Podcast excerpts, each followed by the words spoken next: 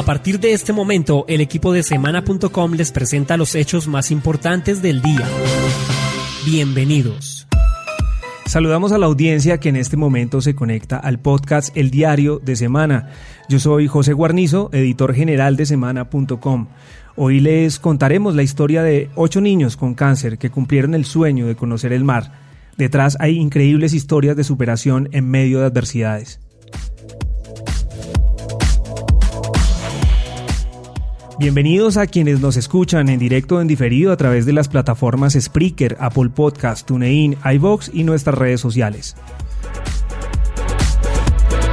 Hoy es viernes 14 de septiembre y con la producción de David Gallego, bienvenidos a El Diario.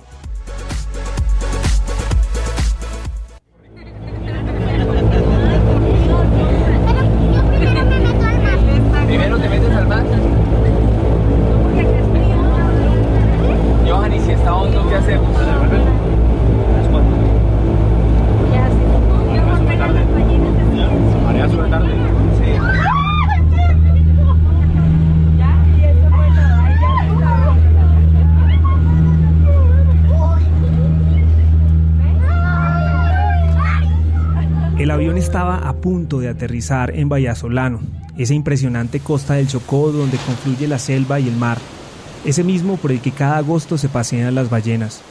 Las voces que escuchaban eran las de un grupo de niños diagnosticados con cáncer, que cumplieron el sueño de montar en avión por primera vez. Ninguno de ellos, ni sus mamás, jamás habían salido de Bogotá.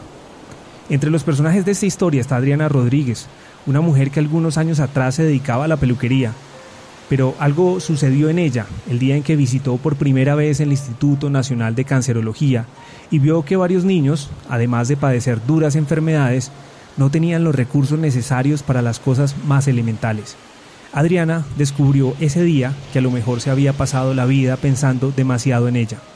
A partir de ese momento sus días no fueron los mismos. A los ocho días, ya estaba visitando de nuevo el pabellón pediátrico y consiguiendo ayudas para los pacientes que en ese momento allí estaban. Así fue como nació su fundación. Yo permanezco calva, que yo soy la que le retiro el cabello, yo hago las pelucas, se las regalo, pero no es por el hecho de mostrar que uno está calvo, sino por el hecho de mostrar la otra parte de esto, que es la parte que nadie quiere ver, que es la parte de que todos ellos son normales, viven normalmente, pero la gente los estigmatiza al hecho de que cáncer se van a morir y no pueden hacer. Todos estos niños tienen más vida que cualquiera. Entonces, esto para ellos es un sueño. Esto es algo que algunos de ellos ni esperaban. Hasta ayer uno no sabía. Entonces, es chéverísimo. Y chévere que los apoyen, que hayan cosas así, que todos los días pudieran apoyar muchísimos más. Yo soy la directora de la fundación, mi querido Emanuel. Hoy vienen ocho niños, vienen seis niños pacientes del Instituto Nacional de Cancerología y creo que un niño del OMI o dos niños del OMI. Entonces aquí tenemos niños con diferentes diagnósticos. Los, los, diagnósticos yo creo que en este momento son lo menos. Es las ganas de vivir y la forma como inyectándole un poquitico de alegría y un día diferente se les aumenta los días de vivir a ellos. Es darles calidad de vida. Parecía increíble que Juan Diego Hidalgo Ramos, de 10 años, estuviera dentro de los pasajeros de ese vuelo de la Armada que aterrizó en Vallasolano. Sobre todo porque dos años antes un médico le había recomendado a su mamá, Carolina Ramos, que buscara un instituto para ciegos. Había perdido la vista gradualmente en un tratamiento de quimioterapia. Las probabilidades de que el niño volviera a ver la luz del día y los colores eran tan remotas que había que adaptarse a las nuevas circunstancias. El mundo en ese momento era oscuridad. Dos años después y contra cualquier pronóstico médico, Juan Diego está parado frente a una playa de Vallasolano, viendo con sus propios ojos el lucimiento de un mar que por momentos parece una manta plateada. El mundo ahora para él es luminoso. Lo diagnosticaron el, el 19 de septiembre del 2015 eh, le dio un dolor de cabeza fuerte, estuvo vomitando y pues yo lo llevé, pensé que eran lombrices lo que él tenía. Lo llevé al, al hospital que era cerca de mi casa, pero entonces el doctor me dijo que mm, solamente con verlo me dijo que lo dejaba hospitalizado. Entonces yo le dije a él que por qué si no le había hecho exámenes, me dijo que no era normal que el dolor de cabeza lo despertara. Le hicieron una resonancia, le hicieron un TAC y sale un tumor en el, en el cerebro, en la parte del cerebelo pero pues no me podían decir qué era porque ahí no había neurocirujano. Entonces me enviaron para el Tunar. Después del primer diagnóstico vino lo más complejo, una operación que se llevó a cabo el 15 de octubre del año 2015. A Juan Diego le pusieron en su cuerpo una válvula de la cabeza al estómago. Fueron momentos duros. Poco a poco comenzó a despertar lo único que Juan Diego podía hacer en ese momento era mover el dedo índice. Pero no veía nada. La cirugía le había afectado los ojos, el habla, el movimiento, la memoria. Después de eso, cuenta Carolina, le dio una crisis y tocó entubarlo, un tubo de tórax, por la fiebre. Duró un mes en la unidad de cuidados intensivos. Y fue en ese momento que le recomendaron a Carolina lo del Instituto para Ciegos. Carolina es creyente. A partir de ahí comenzó una lucha de fe, de cadenas de oración. Comenzaron también las terapias para caminar, para ver, para recordar. A Juan Diego le tocó volver a nacer. Dos años después estaba corriendo por la playa, revolcándose en la arena, gritando de felicidad como un niño normal. Nadie sabe las luchas de nadie. Estamos en Bahía Solano, en el mar Pacífico, hermosísimo, porque en realidad siempre los niños los llevan Cartagena, Barranquilla, pero nunca había venido ninguno a gozar y a vivirse esto tan maravilloso que es conocer el mar Pacífico, ver el nacimiento de las ballenas y probablemente podamos ver delfines. Estamos con niños de la Fundación Piensa en Grande y de la Fundación Mi Querido Emanuel.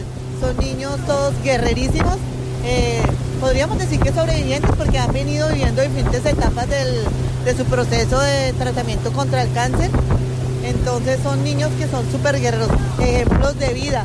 Y como podemos ver, son niños que se la gozan igual que cualquier otro niño y esto es lo lo bonito, que podamos contribuir a darles un día común y corriente a ellos y que se sientan parte de la sociedad y no excluidos. Claro, mucho más allá del tema, por supuesto, de la enfermedad que ellos enfrentan.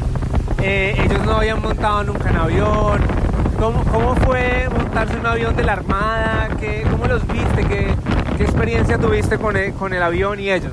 Pues desde que íbamos a salir, desde el momento que les dije que veníamos, que iban a montar en avión, estaban súper entusiasmados.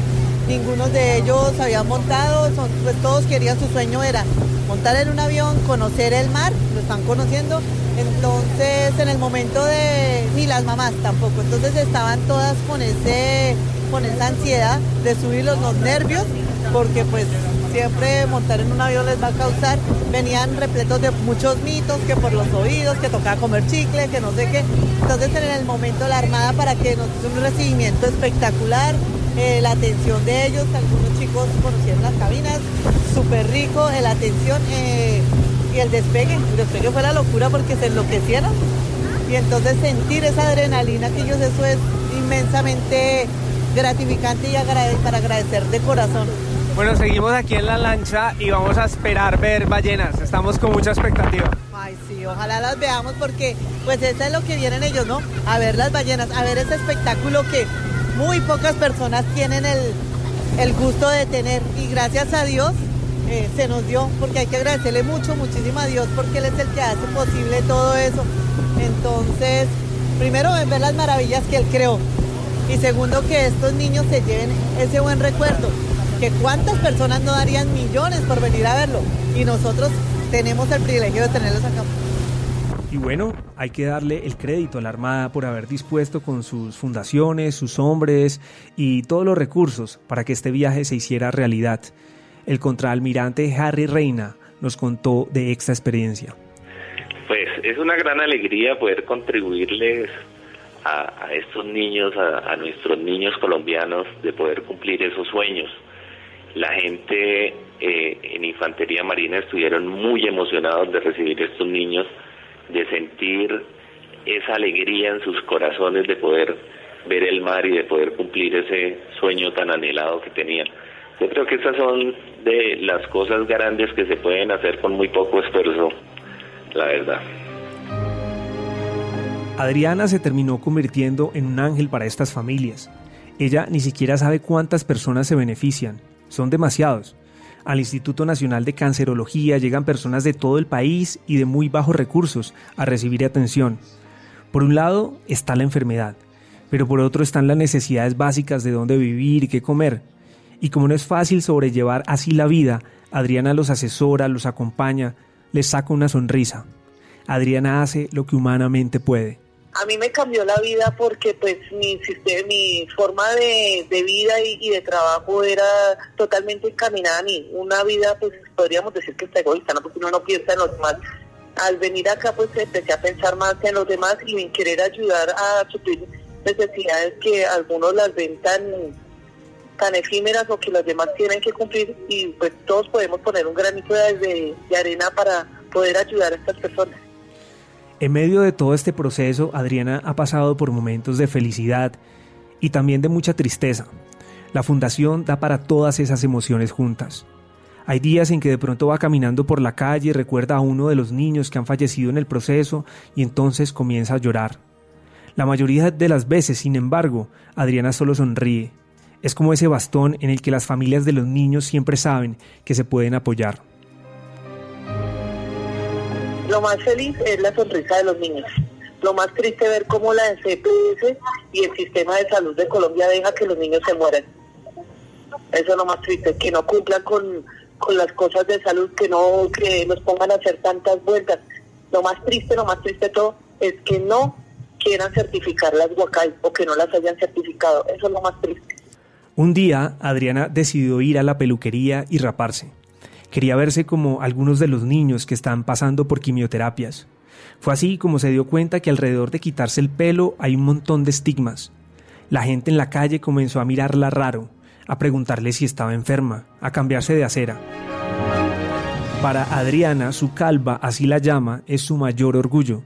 Es una forma simbólica de ponerse en los zapatos de ellos. Quitarme el cabello fue porque me quería saber qué se sentía, meterme en los zapatos de ellos y pues lo hice, no fue nada fácil porque el, el cabello es parte de la identidad de uno y yo decía que eso no tenía nada, tiene mucho que ver. Entonces, lo que tú dices, ver en la calle cómo lo miran a uno, cómo la gente lo juzga y mm, ni siquiera tienen el respeto hacia uno de sino que directamente lo miran y hablan y muchas veces se corren o eso, entonces son vivencias que tienen todos los pacientes y es la indolencia de la gente, esa falta de, educación, que es lo que en, sí enferma mucho más a los pacientes. Para que la fundación de Adriana funcione, se necesita de mucha ayuda. Eh, las, donaciones las pueden hacer a la cuenta de, ahorros de, la, de Bancolombia, que si quieres se, las puedo dar a las personas que llamen por interno y se pueden comunicar conmigo al 319 386-3608. Igual pueden hacer donaciones de, de ropa nueva o ligeramente usada, juguetes, cualquier cosa que uno en la casa dice no le sirve, aquí todo sirve, todo sirve. Eh, las personas que quieran conocer mi trabajo y quieran asistir al evento que voy a realizar el día 23 de septiembre, va a ser en el Parque de los Novios, están todos cordialmente invitados y quienes deseen apadrinar los niños que van a ir, pues también contamos con, su presencia. Animamos a nuestros oyentes para que ayuden a esta fundación. Niños como Juan Diego todos los días hacen enormes luchas silenciosas por disfrutar las cosas más sencillas de la vida. Ellos son unos verdaderos guerreros y tenemos mucho que aprenderles. Gracias a la Armada, a Carolina, a Adriana, a Juan Diego y a todas esas familias que nos acompañaron en este corto pero aleccionador viaje. Para ellos, nuestro saludo y nuestro respeto. Para nuestros oyentes, una despedida. Hasta el lunes a las 5 y 30 de la tarde en un episodio más del diario.